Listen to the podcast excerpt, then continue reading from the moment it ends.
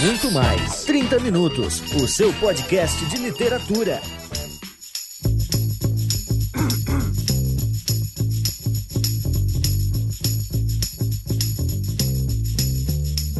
Sejam bem-vindos, leitores e leitoras, a mais um 30 Minutos, sua meia hora bêbada de literatura.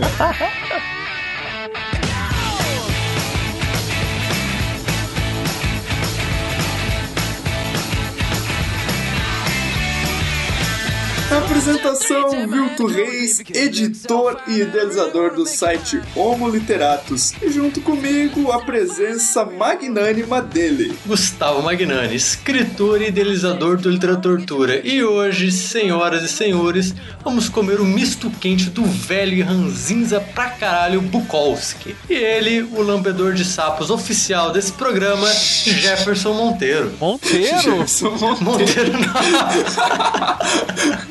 Gente, já trocaram meu nome. Eu fui, acabei de ser rebatizado pelo Gustavo. Eu sou o senhor Monteiro. Eu não sou. Meu, meu pai não é mais Figueiredo, agora é Monteiro também. E eu só tenho uma coisa pra dizer sobre esse cast. Eu vou colocar no rabo do Vilto e do Gustavo. Ah, e a Cecília não tá nesse programa porque tá de ressaca. né? É, a Cecília perdeu o ar, só com o Bukowski ela perdeu o ar. gente. Então, I said, Are you gonna be my girl?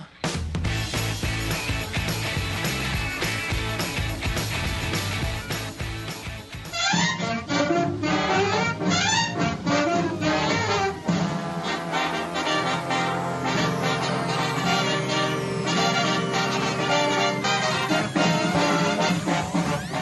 E nos nossos recadinhos de hoje, nós vamos começar ouvindo algo aí do Jefferson a respeito de um podcast anterior, né, Jefferson? é, aproveitando que a Cecília não tá aqui e aproveitando que alguém fez as montagens com ela, com John Green e Nicholas Sparks, eu queria agradecer muito, fortemente, do fundo do meu coração, José Silva, ao homem comum, José Silva, por ter feito essas duas montagens. Uma ela tá casando com John Green, cara, a felicidade da Cecília é impagável, e a outra ela posando do lado do Nicholas Sparks, e ele rindo, cara, é ridiculamente engraçado. E a Cecília consegue mudar de cara com a mesma foto em duas montagens diferentes, cara. É, muito incrível. absurdo. Vejam, link no post e, bah, obrigado, José Silva. Tu mora no fundo do meu coração, cara. Cara, vai ficar pra posteridade, cara. O Nicholas Sparks nunca vai esquecer esse momento, assim, com essa Nem o John Green, cara. É o único momento que ele vai casar com alguém com aquele sorriso Mona Lisa.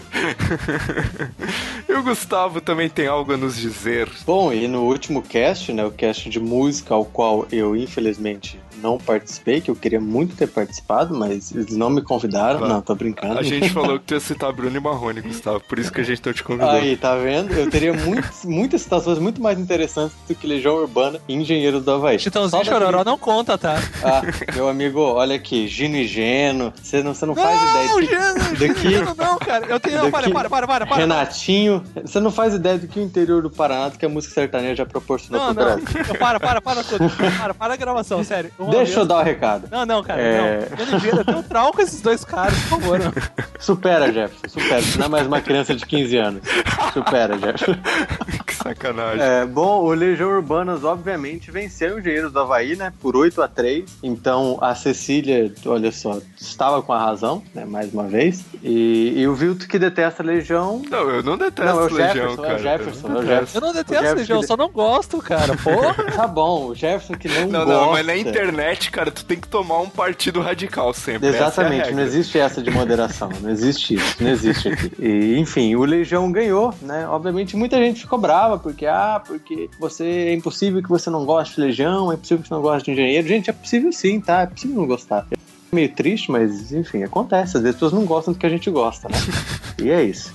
E, gente, no Literatos TV dessa semana que passou, nós tivemos dois programas importantíssimos, muito especiais. Um sobre Clube da Luta e mensagens subliminares. Cliquem no post aí pra assistir. Inclusive, a gente fez um Inception aí no meio da gravação. Tem uma mensagem subliminar nossa, que no final do programa vocês vão descobrir qual que é. Então, é, assistam com muita atenção. E o outro programa é sobre como definir o que é a literatura africana, onde a gente fez uma entrevista também. Tá bem bacana. Mas agora vamos pro podcast.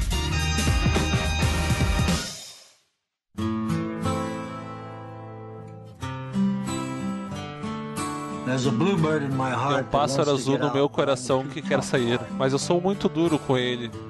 Eu digo, fique aí, eu não vou deixar ninguém vê-lo. Há um pássaro azul no meu coração que quer sair, mas eu derramei uísque nele e traguei fumaça de cigarro. E as putas e os garçons e os caixas de supermercado nunca saberão que ele está aqui.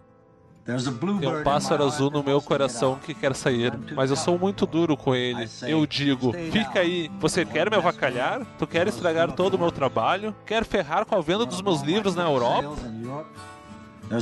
Tem um pássaro azul no meu coração que quer sair, mas eu sou muito esperto. Só deixo ele sair de noite, quando todos já estão dormindo. Eu digo: eu sei que você está aí, então não fique triste. Aí eu coloco ele de volta. Mas ele continua cantando baixinho lá dentro, e eu ainda não deixei ele morrer por completo. E nós dormimos juntos com nosso segredo, que é forte o suficiente para fazer um homem chorar. Mas eu não choro. E você?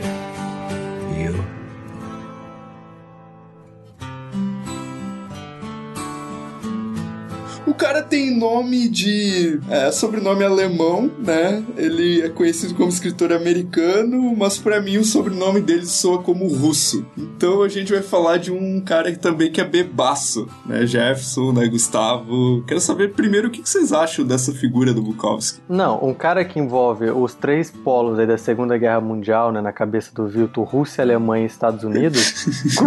sujeito normal o cara não é, né? Aí, pô, é um puta, um puta artista, né? Um puta escritor, poeta, né? Muita gente o conhece apenas como poeta, né? Acha que ele é só o cara que, que faz poesias bonitinhas, interessantes ou não tão bonitinhas, né? Com a grande maioria delas. É, mas é um cara também que escreveu romances, se não me engano foram quatro romances, né? Quatro É, ou eu- cinco. Eu preciso fazer um parênteses, cara. Eu não consigo le- pensar em poesia é, e, Bu- e Bukowski na mesma frase sem lembrar do Jefferson declamando Beba mais cerveja do Bukowski num sarau na praia do Homo Literato, gente.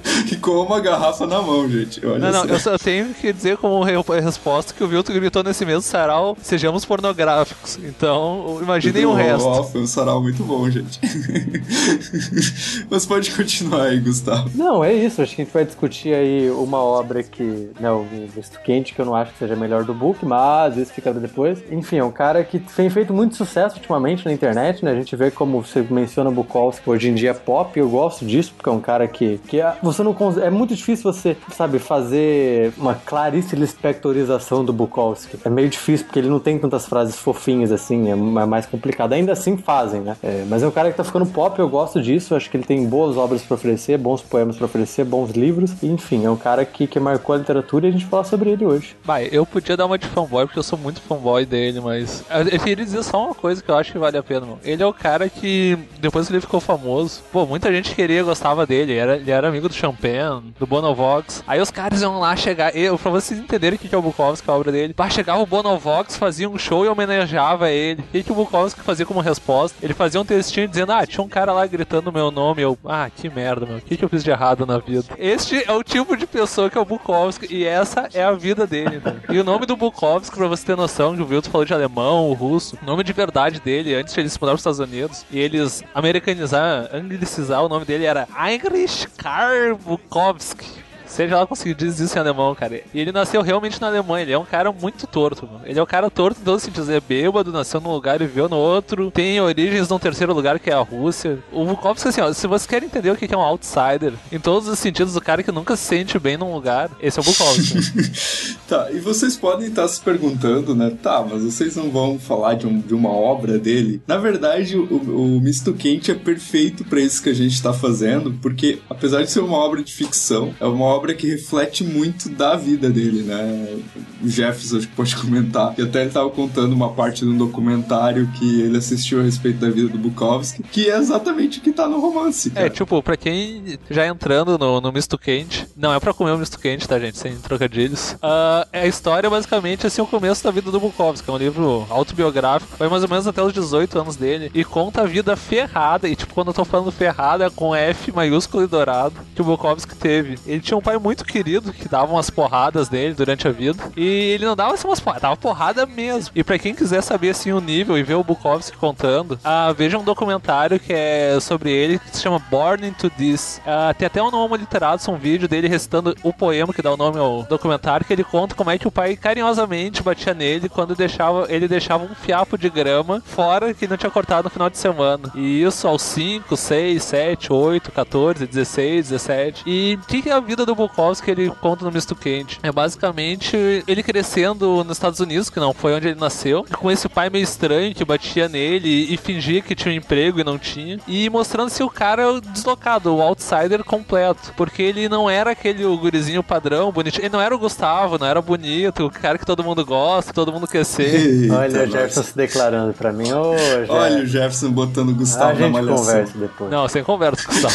e, que que é? E aí que ele vai crescendo, ele vai crescendo nesse lugar meio torto. Ele tem um problema, que ele tem muitas espinhas, que foi um problema que o Bukowski teve quando adolescente. Enquanto ele vai crescendo, ele vai chegando perto da Segunda Guerra Mundial, gente. E vai acontecendo. E tem essa coisa de ele ir, não ir pra guerra, por que ir pra guerra. E ele começa a dar a visão assim de como o mundo pode ser idiota às vezes. O Vilto lembrou de uma parte do livro, que se ele quiser falar, ele pode falar, que é. Que mo- eu acho que sintetiza um pouco a ideia assim, de tão deslocado que o Bukowski é e essa vida dele, meio ver as coisas e. Mas que porra é essa? É, eu, eu penso nisso como uma espécie de clima do livro, assim, que ele, ele tá o tempo todo pensando assim, tá, eu tenho uma escolha que é ruim, e eu tenho essa escolha uma pior na vida, sabe? Até tem a, uma frase que é bastante citada desse livro, que é que tempos penosos foram aqueles anos, ter o desejo e a necessidade de viver, mas não a habilidade. Que eu acho que es- expressa bem isso que a gente quer dizer, assim, né? Tem uma parte, cara, que eu gosto bastante, acho que a gente pode falar, começar a falar de trechos que são interessantes, que é quando o pai dele meio que obriga ele a trabalhar e tal, e ele sai pra conseguir um emprego, e aí nessa época ele tá fazendo assim, que seria o ensino médio aqui no Brasil, e ele e o pai dele colocou ele numa escola assim meio de riquinhos assim, então só ele é o pobre mané, né, que tem que ir de bicicleta, enquanto os caras têm tudo conversível e tal. E aí ele arruma um emprego e ele tá assim, ele dura uma semana nesse emprego, né? Porque justamente um dos caras que, que são esses riquinhos vai lá nessa loja, uma, uma espécie de loja de departamento, uma coisa assim, e provoca ele, ele pega e vai lá dar um pau no cara, né, cara? E aí, tipo, ele, ele chega em casa totalmente assim, tipo, o cara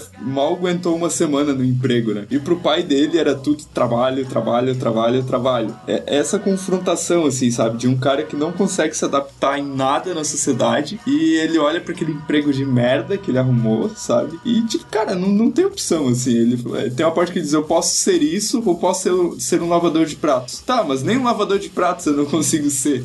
Tá ligado? Cara, é muito foda isso. Não, e tem outra coisa disso que o Wilton falou. Quem lê qualquer livro do Bukowski mesmo, o Pulp, que é o, é o livro assim, mais diferente do, do- entre os livros Que eu dele. gosto mais que o Misto Quente. E fica, mas uma coisa que fica bem clara é que, tipo, o sonho americano é muito legal, é muito bonito, beleza. O pessoal sai na rua aqui no Brasil querendo sonho americano. Mas quem vive o sonho americano, tipo, Bukowski, ele mostra que, sim, o sonho americano é sonhado por muito poucos, na verdade. Ele, e, a, e a obra dele é mostrar, assim, que o sonho americano é algo a ser alcançado por muitos, muito poucos. E normalmente são sempre os mesmos. Nesse livro aqui ele mostra, não só nisso, mas em vários, várias facetas disso. A faceta da guerra, do, daquele orgulho, de ser o alemão na- nos Estados Unidos durante a Segunda Guerra. Pô, isso ferrou ele muito. Porque ele, ele, ele era filho de um americano, mas ele nasceu na Alemanha e tem esse nome meio Bukowski. E americano não é muito bom de geografia. Pra eles, o Brasil, a capital é, é Buenos Aires. Então vocês imaginam os problemas que isso gerou pro Bukowski. Isso é legal ver, tipo, ele mostra que, ah, legal, eu tô no centro do mundo, mas eu, eu tô na periferia do centro. Ou seja, sou um merda como qualquer outro. Tem uma outra coisa, cara, que eu acho que a gente pode até discutir, que é, a for é meio que a formação do artista, que é uma coisa que aparece no Misto Quente. Tem um outro cara lá que o personagem, o Shinaski, ele, ele conhece e tal. Eu não, não vou lembrar. Ah, eu sei que o sobrenome do, do outro personagem é Becker, mas não lembro o nome. E aí o, o Becker, ele é um cara que quer ser escritor, assim. Dele até se alista na marinha. Daí o, tem uma parte que o, o- esse cara só fala de, de, disso, assim, sobre querer ser escritor. Aí o Shinaski fala o tempo todo pra ele assim: ah, não, tu fala demais de ser escritor, vamos beber. Ou, ah, vou te bater por causa disso. E, e esse cara, o, o, o Becker, ele quer viver pra poder escrever, assim, uma coisa meio Hemingway, sabe? O, o até diz: ah, ele quer mulheres, ele quer aventuras. E, e aí o, tem uma hora que esse Becker pega e diz pro Bukowski: tá, mas tu não vive nada, como é que tu vai escrever? E aí o, o devolve assim, não, mas ah, eu posso escrever sobre qualquer coisa, tá acontecendo sempre coisas ao meu redor e tal. E eu acho que isso é muita formação do Bukowski como artista, assim, sabe? Tipo, ele pegou o que tava ao redor dele, colocou a visão de mundo dele em cima, que era uma visão extremamente pessimista, e criou, assim, tipo, eu acho que esse aspecto, sabe, da formação do artista é muito interessante no Quente. É, eu acho que a maneira como. Ah, a gente, a gente consegue compreender, né? Isso falando, eu, eu não li o Misto Quente, eu só li o Poop do, do Bukowski e li as primeiras 10 páginas do Misto Quente agora, 30 minutos antes de começar o cast. Gustavo fazendo o dever de casa. Ô, Gustavo quebrando a pauta em 30 segundos. Fazer o que, né? Mas pelo que vocês estão falando e pelo que eu conheço da, da obra, fo- fora ter lido o texto, né? Sobre a obra em si, é como a gente consegue entender os poemas do Bukowski, a obra do Bukowski, é, depois de entender tudo que ele passou na vida. É, existe lá as duas correntes literárias, né? Que se, de teoria, de crítica, que se analisa, por exemplo, se a gente tem que levar em conta a vida do autor é, ou não para analisar um livro. E no caso do Bukowski, é óbvio que a gente tem que levar em conta a vida dele para entender o, como ele chegou a esse ponto, o que causou esse sentimento, é, como ele chegou a esse processo. Bom, um dos poemas mais, mais famosos dele, né, é o Bluebird, se eu não me engano. Sabe, você consegue, você consegue ver o Bukowski ali, a vida do Bukowski, você começa a entender a partir, a partir de quando você começa a ler o texto sobre a vida dele, você vê muito no Bluebird, e em tantos outros poemas do, do tipo. Caralho, o que, que o Jefferson tá mandando aqui no, no Skype, mano? Chamou no meu celular, chamou aqui na tela do meu computador, apareceu. Eu perdi duas vezes o que eu ia falar por causa disso. Que isso, cara. Bah, isso é uma coisa que quando eu vi a primeira vez eu lembro que me marcou um monte. A, ca- a capa original do, do Misto Quente, que é a foto do, do colegial do Bukowski de várias pessoas. Todo mundo ri, menos ele. Tem uma cara meio. Me tira daqui. Run on the Right, é o original. Título original, que é pão com mortadela.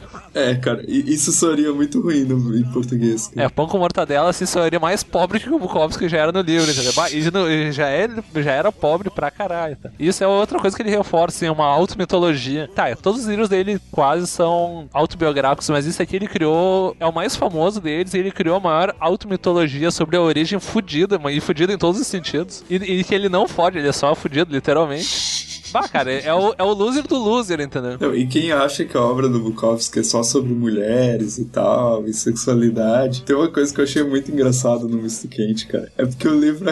Tá, eu vou dar um. Não, não vou dar um spoiler, cara. Spoiler, spoiler, Tá, eu vou fazer spoiler. isso de um jeito que não seja spoiler, cara. Mas o personagem tem, tipo, 18 anos e é virgem, assim, ainda, sabe? E, e ao mesmo tempo ele fica escondendo isso de todo mundo. Mas que, cara, ele, ele é tão fodido, ele não tem dinheiro, ele é feio, ele é cheio de espinha. Cara, tipo, realmente não tem como, sabe? Pra quem é o pessoal assim, mais acadêmico e gosta de ver uns- umas coisas assim, eu já vi várias pessoas comparando o Chinaski, principalmente o Chinaski desse livro, com o Gregor Samsa da, da Metamorfose e com o Frankenstein, que são as pessoas completamente fora daquele mundo onde elas estão, entendeu? Até a aparência chega a ser fora daquele mundo, porque, que nem o Vilto falou, pô, ele é feio, ele é cheio de espinha, tipo, não é cheio de espinha, as espinhas dele iam até o ombro, cara. Pra quem viu esse documentário que eu falei, ele, ele narra assim que ele colocava a mochila e aí começava a estourar as espinhas, cara. E ele conta uma história que ele viu um cara mais feio que ele no ônibus e ele ficou com inveja por causa disso. Não, mas pra te ver o nível de. O cara era muito fudido mesmo, entendeu? Ele, ele era tão fora da, da casinha que ele não. Ele se,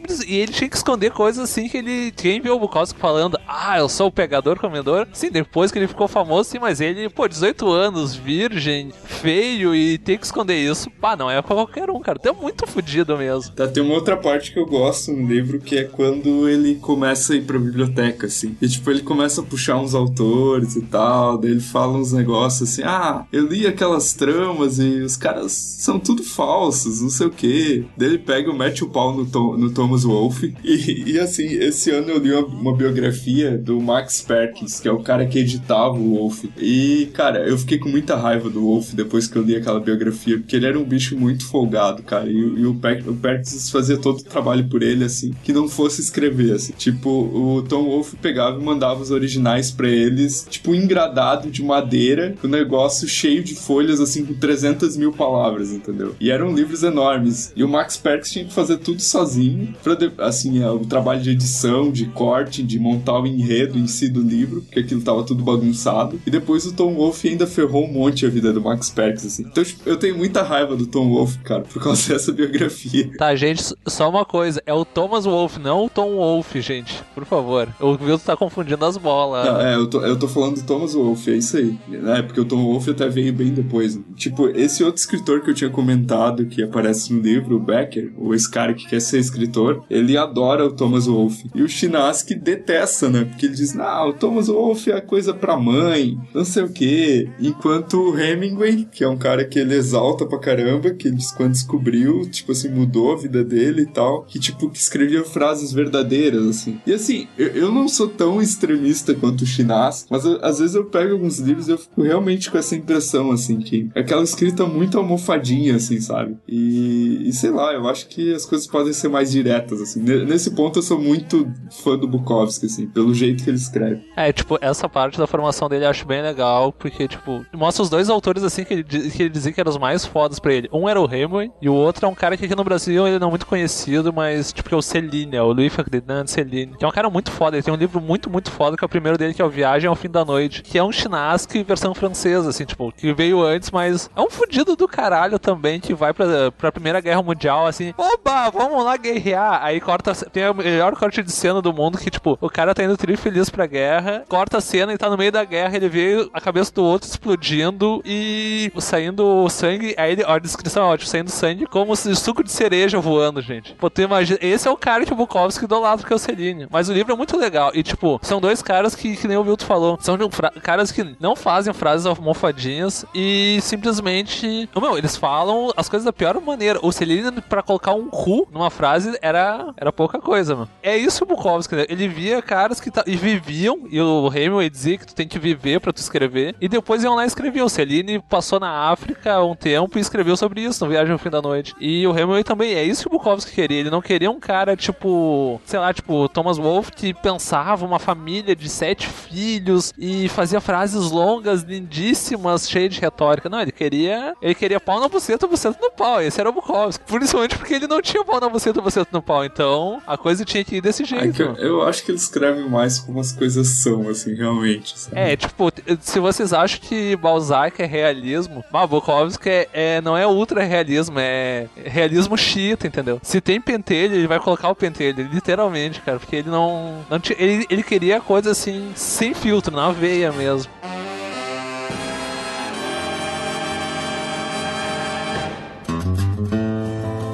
It all began when they took me from my home and put me on death row. A crime for which I'm totally innocent, you know. Uma das coisas muito importantes e que a gente vê bastante no Misto Quente é a questão do contexto, né, assim, da época, que é, eu acho que pega bem a questão da depressão, ali em 1929, né, Jefferson? Não, é que, tipo, se vocês querem entender como, por que a vida do Bukowski é, é ruim até historicamente, pensem que ele nasceu em 1920. Quando ele tinha 9 anos, ele foi pro centro do mundo e o centro do mundo quebrou. Ou seja, o fim da infância começa da, da, da adolescência é no lugar, é num, é num misto assim de, de desempregados e vagabundos, tudo circulando, uma pobreza. E o, o pai dele representa muito essa pobreza, porque é o cara que tá fudido pra caralho. E fudido assim, não é no sentido metafórico, é fudido mesmo, mas mantém aquela pose, tipo, ele sai todo dia pra trabalhar, usa o terno, lustra o carro, fa- faz o sonho americano de boa. E se vocês pensarem que, tipo, o livro acaba na Segunda Guerra Mundial, quando os Estados Unidos entram. Até a última cena é a síntese disso. E, pô, tu imagina, ele, o, ele, a vida dele passou da pobreza, e quando a pobreza tava começando a acabar, começa uma, uma guerrinha, onde morreu, sei lá quantos milhões de pessoas, cara. Toda vez que eu vejo os números da Segunda Guerra, eles mudam. Mas isso, isso, isso é muito forte na obra, porque é isso que vai, de alguma forma, também vai influenciar o Bukowski a, a ver puta mundo de merda, mano. É, a questão do, do contexto é bem forte, né, cara? Mas eu tenho uma pergunta pra jogar que eu já vi bastante gente perguntando assim sobre isso. O Bukowski seria um cara meio beat ou pertencente ao, sei lá, a gente poderia dizer que ele é um escritor beat? Eu, eu- tenho a minha resposta, mas eu queria ouvir de vocês. Ah, eu acho que ele ia mandar você tomar no cu se dissesse algo do tipo. Tá, ele, ele ia me mandar eu tomar no cu se eu dissesse qualquer coisa. pra É, ele. tipo, beat, beat é o caralho, meu. Sabe? Vai se fuder. Não sei se ainda tem no YouTube, porque eu lembro que eles tiraram várias vezes, mas tinha um vídeo do Ginsberg falando com o Bukowski, assim, lá pelos anos 80, e o Bukowski mandou literalmente, ah, vai tomar no teu cu, cara.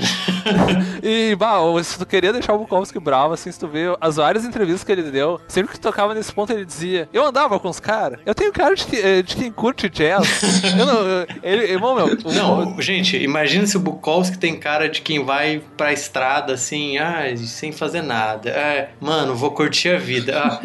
Não, não, o, o Bukowski é tão outsider que ele era outsider dos outsiders, que era o pessoal beat. O cara, o cara é muito descolado, tipo, eu não sou, eu não sou o cara excluído, eu sou excluído do excluído, entendeu? E eu gosto disso, e se tu me chamar de só excluído, vai tomar no teu cu. Não, eu, eu também acho que não, na verdade, porque ele veio bem antes, né, cara? Vamos ver a versão Vilto da Não, coisa. é, é porque ele tá numa via paralela do, do que são os beats, assim, né? Eu acho que ele descende mais do, do que é o John Fante, que é um outro escritor americano que também não é tão conhecido aqui no Brasil. O livro mais conhecido dele é Pergunte ao Pó, que o Bukowski também até cita bastante. Que é outro escritor favorito dele, dos três, assim, é com o Celine e o Hemingway. E eu acho que é um, um estilo ou, ou um projeto literário muito diferente dos beats, cara. Realmente, assim, não tem nada a ver, assim. Eu, eu acho que o pessoal associa por causa dos porres, assim, né? Que geralmente tá nos dois lados. É, né? mas, mas eu acho que assim, bom, posso falar besteira porque não conheço os beats tão a fundo, mas a ideia, a ideia que eu tenho é que os beats bebem pra alguma coisa acontecer. sabe? Ah, vamos beber pra botar fogo no mundo. E o Bukowski meio que bebe pra esquecer o que aconteceu. O, o bebe porque nada acontece. É, também, exatamente. Bebe assim, tipo, não pra, não pra fazer o acontecer. Ele bebe porque, porra, é a, melhor, a única coisa que ele vê, que é a melhor coisa que ele tem, e ele vai beber por causa disso. Então acho que é uma coisa, são, são tipos de bebidas bem diferentes. É, e outra coisa, o Bukowski normalmente só bebia, ele, ele se drogou muito pouco durante a vida e quando ele conta é meio, é meio bizarro, assim, as, as discussões dele. O Ginsberg juntou todo mundo naquele on e todo mundo tomou um ácido e, sei lá, viu o Washington de cabeça pra baixo. Lambeiro sapo.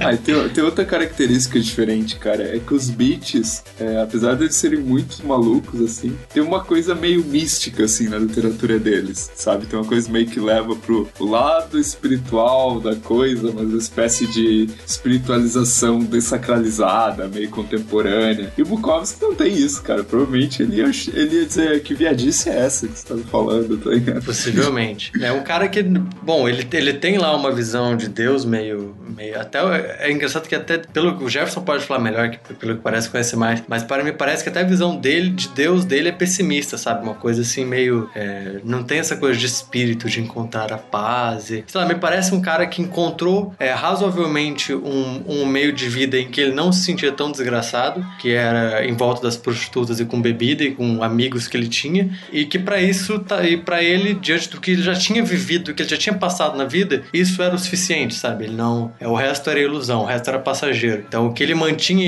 e, e tem essa impressão de que ele mantinha e parecia cultivar, é, por mais que ele dissesse que não, mas com muito gosto, sabe? Com muito carinho, era isso, essa vida dentro no meio das prostitutas, no meio da- dos bares e no meio dos amigos. Enfim, e até um pouco de lenda também, né? Essa ideia de que, de que ele era tudo isso que se diz. É, ele me parece um cara muito, assim, pacato, né? Não tranquilo, não mentalmente tranquilo. Me parece um cara também que tem muitos Nem problemas. etilicamente tranquilo. Né? Me parece um cara que tem muitos problemas, que, assim, que teve que lidar com muita coisa, né, porra? É, tipo, além, sabe, da crise de 29, além da Segunda Guerra Mundial que ele viveu e conviveu, é, eu acho que mais forte do que tudo isso é o próprio pai, sabe? Pô, você tem um pai desse jeito, cara, é, pô, é, é um nível de, sabe, de trauma na vida muito, muito dolorido, sabe? É uma coisa muito profunda. E, então, acho que isso causava muita inquietação é, para ele. Talvez essa coisa de é, beat de viagem, de tranquilidade para ele, é, sei lá, ele poderia chamar de viadídice, ele poderia até querer, até, sabe, não acreditava em algo do tipo. E tem uma entrevista muito boa do editor do Bukowski, que tem no Literatura, vou passar o link, é, Olha que o editor disse que... Ah, Nossa, uh, que nunca viu, que o editor disse que nunca viu ele bêbado, né? E é bem interessante, porque assim, é, o editor admite, né, que ele nunca viu o Bukowski bêbado, mas isso não quer dizer que Bukowski, é, que o fato do Bukowski ser um beberrão era mentira, né, era pura verdade, mas que o, Bukowski em si conseguia separar algumas coisas, ele tinha essa, essa noção, assim, da arte dele, é, lógico que a arte dele era muito pautada na bebida, na vida, O Bukowski sabia separar as coisas, cerveja do uísque. Não, eu di- eu digo assim, tipo, ele vai ter uma reunião com o editor dele, sabe? E aí, pô, não, aí tá beleza. Eu não vou beber essa meia hora que eu tô aqui, sabe? Esse tipo de coisa. Ele meio que tentava ter, ter esse autocontrole. Mas tem uma outra. uma- nossa, só entrevistas hoje, né? Uma outra entrevista com que eu, que eu fiz com o Chico Sai, ele fala que ele gosta muito do Bukowski, porque o, o Bukowski escreve com o corpo, né? É uma expressão interessante, porque pô, o cara escreve com aquilo que ele é, sabe? Aquilo que ele é faz a escrita dele. Eu acho isso muito pertinente. Tem uns críticos aí, que uma, uma galera que fala, ah, é me- menos Bukowski, mais, sei lá, Álvares de Azevedo, não sei o quê.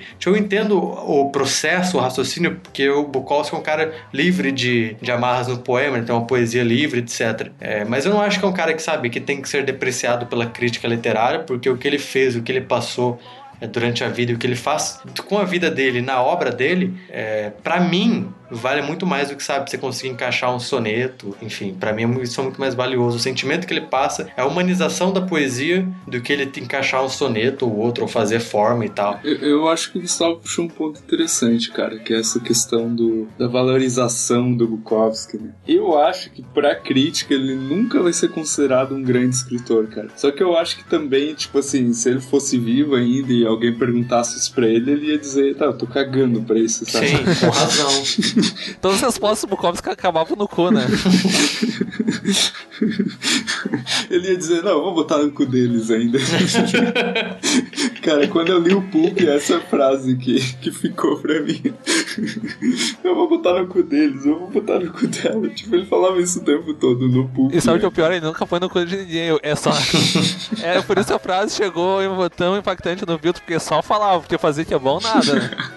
É o fudido. Então,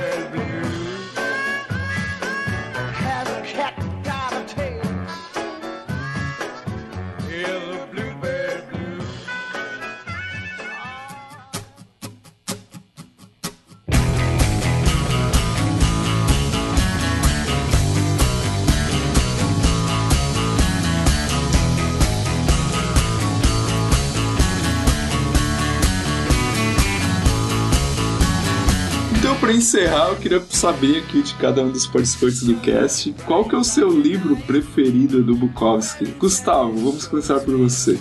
Olha, eu inteiro eu só li o Pulp de romance do Bukowski. né? Eu tenho outros livros de poesia dele aqui, mas poesia é aquilo que eu já falei no cast uma vez, eu leio, eu nunca pego um livro inteiro pra ler de poesia, né? Eu leio aos poucos. É, mas eu gosto, eu gosto, eu realmente gosto muito do Pulp. Assim, é, eu acho que se a gente lê o Pulp hoje, fora do, do contexto que ele foi lá em 94, é, talvez, talvez, é, faz um certo tempo que eu li Pulp, é, talvez possa parecer, ah, tá, mas tipo, isso já fizeram, né? Pô, isso eu vejo, sabe, qualquer autor de romance policial tá fazendo isso hoje em dia. É, mas justamente porque, né, alguém fez antes. Não tô dizendo que o Bukowski foi o primeiro a escrever naquele estilo, mas ele foi um dos que popularizou e, e brincou com o gênero, é, e fez um, um livro curto e muito pertinente, uma coisa bem... Eu acho o Pulp bem interessante. Lógico, o Misto Quente, ele tem essa coisa mais de autobiográfico, é, mas eu acho que o Pulp diz muito sobre, sobre o Bukowski, sabe? Fala muito sobre o tipo de gente que o Bukowski é. Não, não no sentido ruim da coisa, né? no sentido da gente descobrir mesmo esse autor. E, ele foi escrito um pouquíssimo tempo antes da morte do Bukowski, né? Então muitos dos questionamentos e, e dos problemas que ele tinha ali, enquanto ele estava quase morrendo,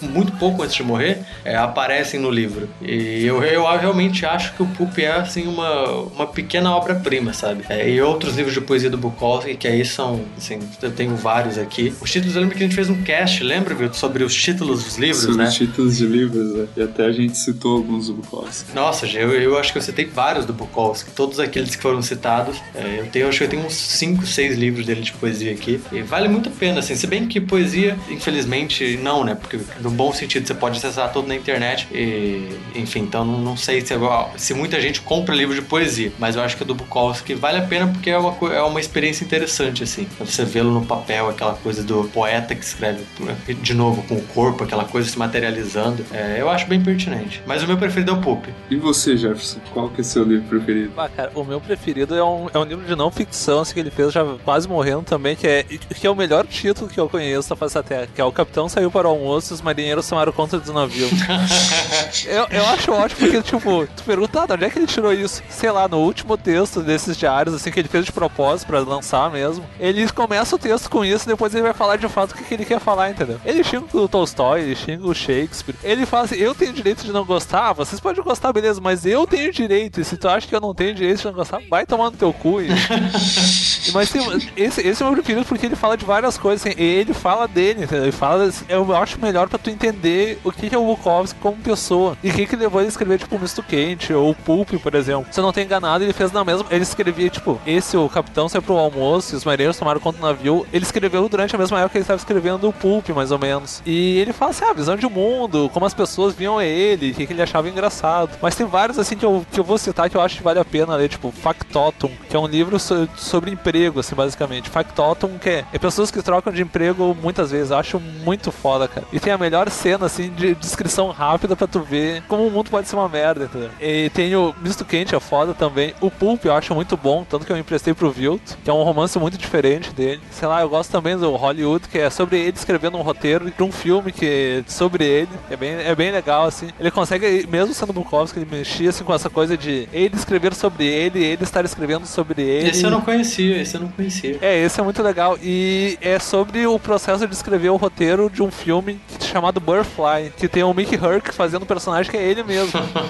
que é muito legal, cara. Então, e, então, mas pera aí, esse, esse filme existiu ou não? Esse filme existe. O nome do filme é Butterfly, é o Mickey Herc que faz ele. E tem até um dos produtores, acho que é o Coppola, se não tô enganado. Cara, é muito legal. Ô, louco. Não, e é melhor. E o personagem principal é o Chinaska, é óbvio. Mas tem uma cena que eu acho muito boa, que é a única cena que o Bukowski aparece, que eles estão num bar. Aí o Bukowski olha pro, pro Mickey Herc, o olha pro Bukowski. O Bukowski só baixa a cabeça assim, que merda, cara, que merda. Ele não diz nada, assim, mas é um take assim de 4 segundos que diz muito mais do que qualquer coisa. Né? Que ele olha assim, bah, o que, que eu fiz na minha vida, cara? Tem alguma coisa errada. Leiam Hollywood, que é sobre esse filme, e que é sobre o processo de escrever, sobre o pessoal de Hollywood. É bem legal, cara. E vejam o filme. E vejam todos os filmes sobre o Bukowski também, que é bem legal, cara. Nossa, Jefferson, já acabou, cara. Eu pensei que ele ia ficar citando, assim, 30 minutos de indicações do Jefferson. Toma teu cu, vai. Bom, eu, eu não sou tão né, fanboy assim como o Jefferson, Uh, mas... uh, fanboy é teu cu. Mas... Mas assim, ó, eu, eu li dois livros só do Bukowski, tá? Eu comecei a ler o Bukowski esse ano, olha só, gente. Mas assim, eu tinha bastante resistência, na verdade, a ler o Bukowski, por aquilo que as pessoas falavam, cara, assim, ah, é só, ah, é só um livro sobre sexo e bebida. Mas, cara, não, não é sobre isso, cara. É um livro muito humano, assim. E é um livro sobre as pessoas, assim, os livros do Bukowski. Os dois que eu li. Mesmo o Pulp, cara, que é extremamente maluco e que eu adorei, que eu acho que é um tipo de ficção que, que falta hoje um pouco, hoje em dia um pouco desse tipo, que é uma ficção mais burlesca, eu acho, cara. Eu acho que a gente precisa de livros mais assim, que conversem com um público maior, sabe? Então, tipo, é um livro muito louco, cara. E, e eu indico mais esse livro do que o Misto Quente, assim, cara. E, e assim, cara, mas tem, tem outras coisas que eu quero ler do Bukowski. Alguns contos, como aquele A Puta de 135 Quilos. É, um outro, a, a Mulher Mais Linda da Cidade, que eu até acho que foi a Cecília que me indicou um tempo atrás, ainda quero ler. Esse fui eu, fui eu. Eu falei num dos casts sobre contos. Põe o link no post porque é um conto muito foda, cara. E esse, com certeza, esse do Hollywood, cara, fiquei bastante interessado aí, então. Então eu acho que esse é um cast, assim, para quem quer entrar na obra do Bukowski, né? Não é um cast que vai se aprofundar na vida do, Bukowski. Quem sabe no futuro aí a gente faz um outro especificamente sobre a vida dele. Mas eu espero que o pessoal tenha gostado. Vocês querem acrescentar alguma coisa? Eu vou botar no rabo do Vilto. Filho da puta.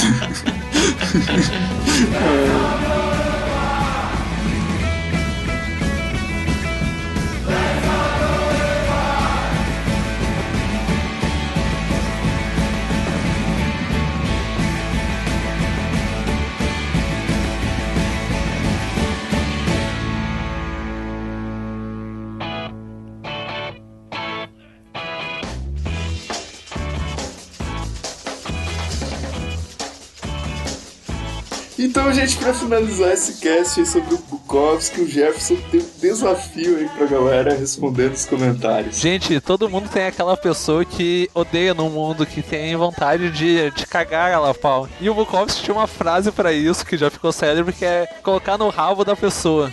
Então, se vocês pudessem colocar no rabo de alguém, vocês colocariam no rabo de quem? Pode ser uma pessoa viva, pode ser um personagem de livro, pode ser aquela pessoa que vocês acham muito filha da puta, tipo Bolsonaro, mas você tem que colocar no rabo, assim, no sentido literal. Tem que fuder com o cara. Responda aí no- nos comentários do cast, diga no, no rabo de quem vocês iam colocar. Eu, por exemplo, colocaria no rabo do Vilton. Poxa, e tu acha que os caras são teus amigos, né, cara? Põe no, põe no post, no- nos comentários do post, no rabo de quem vocês colocariam, e é isso, gente. Tá, agora eu vou convidar só o Gustavo pra ir tomar um drink, cara. Eu ia convidar o Jefferson, mas depois dessa não dá. Cara, eu já te recebi na minha casa, então tu dormiu na minha sala. Cara, o, o- resto dessa conversa vocês não, não vão ouvir, gente. Só lamento.